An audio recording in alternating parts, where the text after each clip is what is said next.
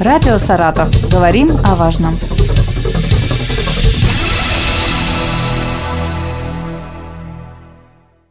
Здравствуйте, у микрофона Юлия Маслова. Сегодня со мной на связи начальник управления обеспечения безопасности жизнедеятельности населения правительства Саратовской области Юрий Сергеевич Юрин. Мы поговорим о паводке. Юрий Сергеевич, как оценивается ситуация с паводком сегодня в области? Да, еще раз добрый день. На данный момент паводок стремительно уходит, вода спадает.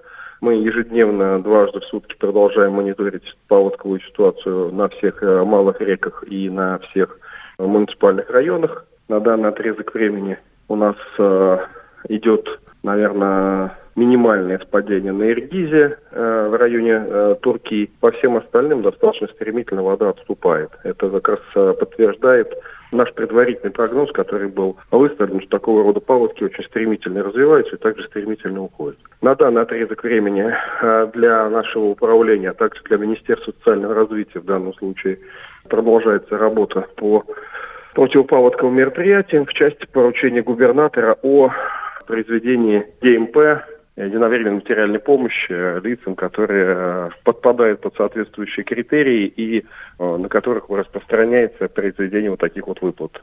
Работают активно муниципальные комиссии в районах, где населенные пункты, дома и предворовые участки были находились в подтопленном состоянии. Поэтому жителям, которые сейчас меня слушают, которые находились в такой э, ситуации, необходимо обращаться к э, администрации муниципальных районов для того, чтобы оперативно получить соответствующую выплату. В этом году паводок э, был очень сильный, вода поднималась, как вы сказали, уже стремительно. Помните, когда складывалась подобная ситуация в области, побиты ли рекорды по уровню воды в этом году? Нет, рекорды не побиты. У каждого муниципального района, который встречал большую воду, свои рекорды. Ну, допустим, Петровск, это Старожило, помню, 94 год. В 2013 году был достаточно сильный паводок. Очень стремительно вода пришла в 2018 году в Аткарск. Напомню, что в этом случае спасателям пришлось э, жителей одного из районов, а, находящихся в подтопленном состоянии, вытаскивать через двери и окна. На лодках заходили, то есть вода приходит стремительно. Поэтому каких-то рекордов не было.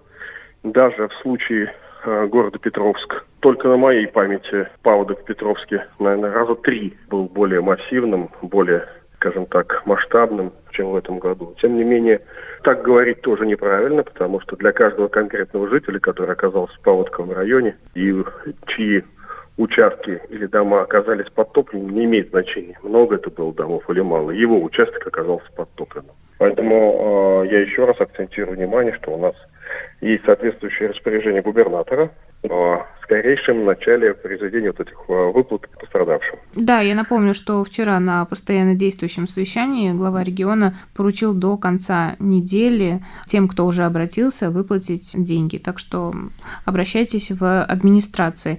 Юрий Сергеевич, слушатели интересовались, почему в этом году такая серьезная ситуация возникла с паводком, так как э, снега было мало, а воды пришло много. И, возможно, недостаточно, может быть, были готовы к этому?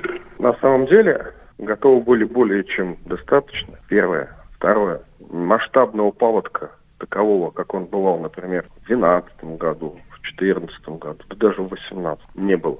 Безусловно, как я уже сказал, для каждого конкретного человека, семьи, а, которые стали пострадавшими в результате пришествия воды, без разницы, один дом подтоплен или 600, если этот дом подтопленный их.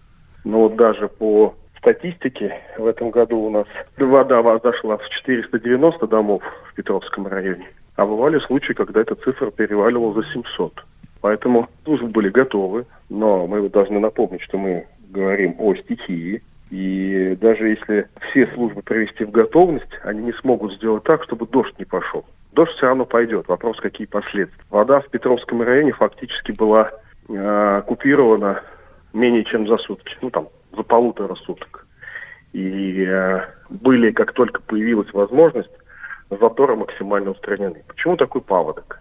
Я, наверное, в тысячный раз повторюсь, и люди, э, много в Саратовской области, которые работают на паводках в разных организациях, это и администрации районов, и Мелиоводхоз, и э, Министерство природных ресурсов, знают, что снег в больших объемах или в малых объемах, в любых объемах, он косвенно воздействует на паводковую ситуацию, очень косвенно. У нас в прошлом году снега было очень много. Снега было очень много. Он побил многолетние средние отметки, там вместо 100% местами до 220% доходил. Но при этом паводка не было. Все очень просто. Я говорил и повторюсь еще раз. Осень была дождливой, потом резко начались заморозки. Грунт, не будучи укрытым одеялом из снега, промерз на очень глубокие серьезные показатели, местами выше метра, а местами и в некоторых отдельных районах и более этого показателей. Поэтому тогда же минимальная вода, которая приходит с резкой оттепелью, а была резкая оттепель достаточно, ей некуда уходить, она не впитывается в грунт, и она начинает заполнять собой низины. Низины, как правило, это малые реки нашей, нашей с вами Родины, малой Саратской земли.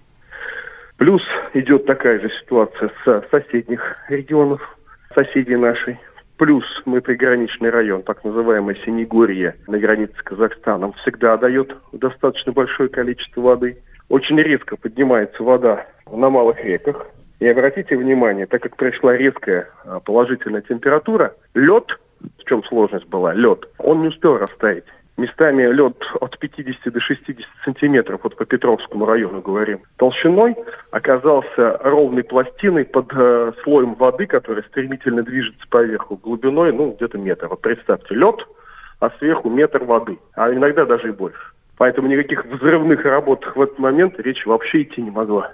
Как только лед начал подниматься, обрастали образовываться заторы, и в этот момент прогремели первые взрывы в Петровске. Однако на реке Медведица, которая, как мы знаем, соединяет многие районы, включая Согорский, Откарский, вот, Петровский тот же самый. А взрывы были первые а, противозаторные произведены за две недели до наступивших событий. Поэтому работа была произведена в полной мере. Это что касается наших подведомственных учреждений, службы спасения, службы 112, мы говорим именно за этот блок. Некоторые районы оказались в проблемности из-за талых вод. Это не паводковая ситуация. Талые воды, допустим, там вот у нас город Саратов, именно город Саратов, он к паводкоопасному району не относится. И когда выпадают там дожди, у нас там а, имеющиеся проблемы, что на улицах вода, это не паводковая ситуация. Это уже вопрос ну, к другим министерствам ведомствам. Мы говорим вот об этой ситуации. Поэтому работа произведена, я считаю, на твердую пятерку убрать воду в э, районе фактически за сутки. Не то что убрать, а остановить повышение этой воды. Это ну, очень серьезный показатель. Коллеги из других субъектов нам звонили и пытались э, расспросить, чтобы мы поделились опытом. Это хороший показатель.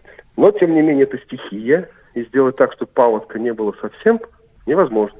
Для этого, как минимум, надо, чтобы дома не подтапливались, переместить их совсем в другое место. Это совсем уже другая история. Так как мы уже сегодня много говорим о Петровске, как сейчас а, дела обстоят в районе? А, были ли сложности при эвакуации жителей с доставкой продуктов, медикаментов? Нет, с этим проблем не было. Сложности были по, по проведению взрывных работ. То есть это я сам взрывник, поэтому в Петровске выполнял эти работы как рядовой сотрудник, помимо работы по координации.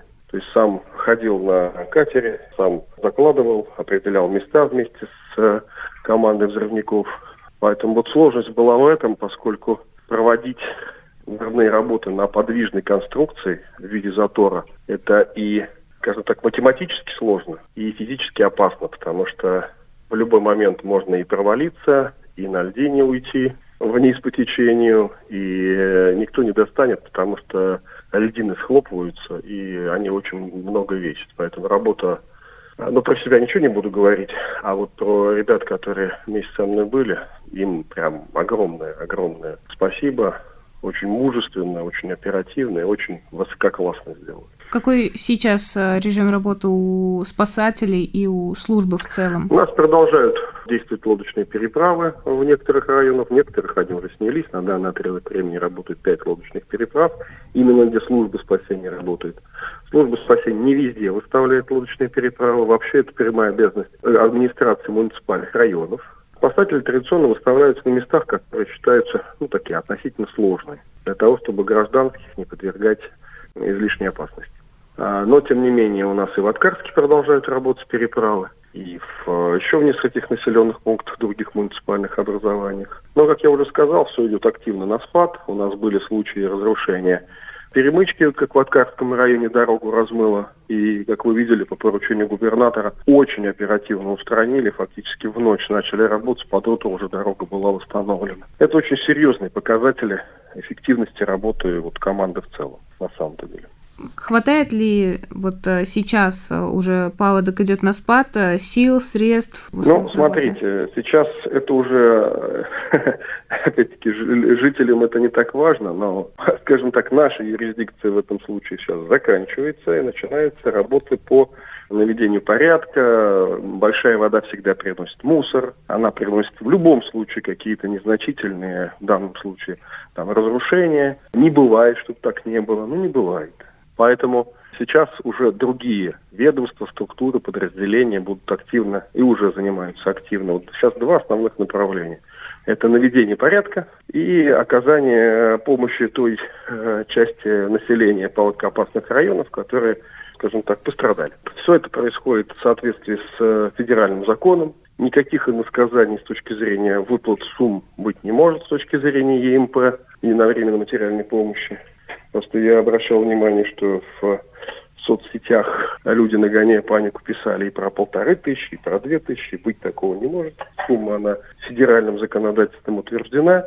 С точки зрения ущерба он оценивается специальной комиссией, там сумма, она плавает. Но это другая выплата совсем. Там уже, скажем так, индивидуальный подход идет. Здесь же поставленная задача губернатором о выплате ЕМП будет Министерством социального развития оперативно отработана. Можно ли сейчас сказать, когда завершится паводок? Тогда же, когда завершится дождь. Это перевода. Все будет зависеть от погодных условий дальше. Но э, думаю, что паводок так уже идет на убыль.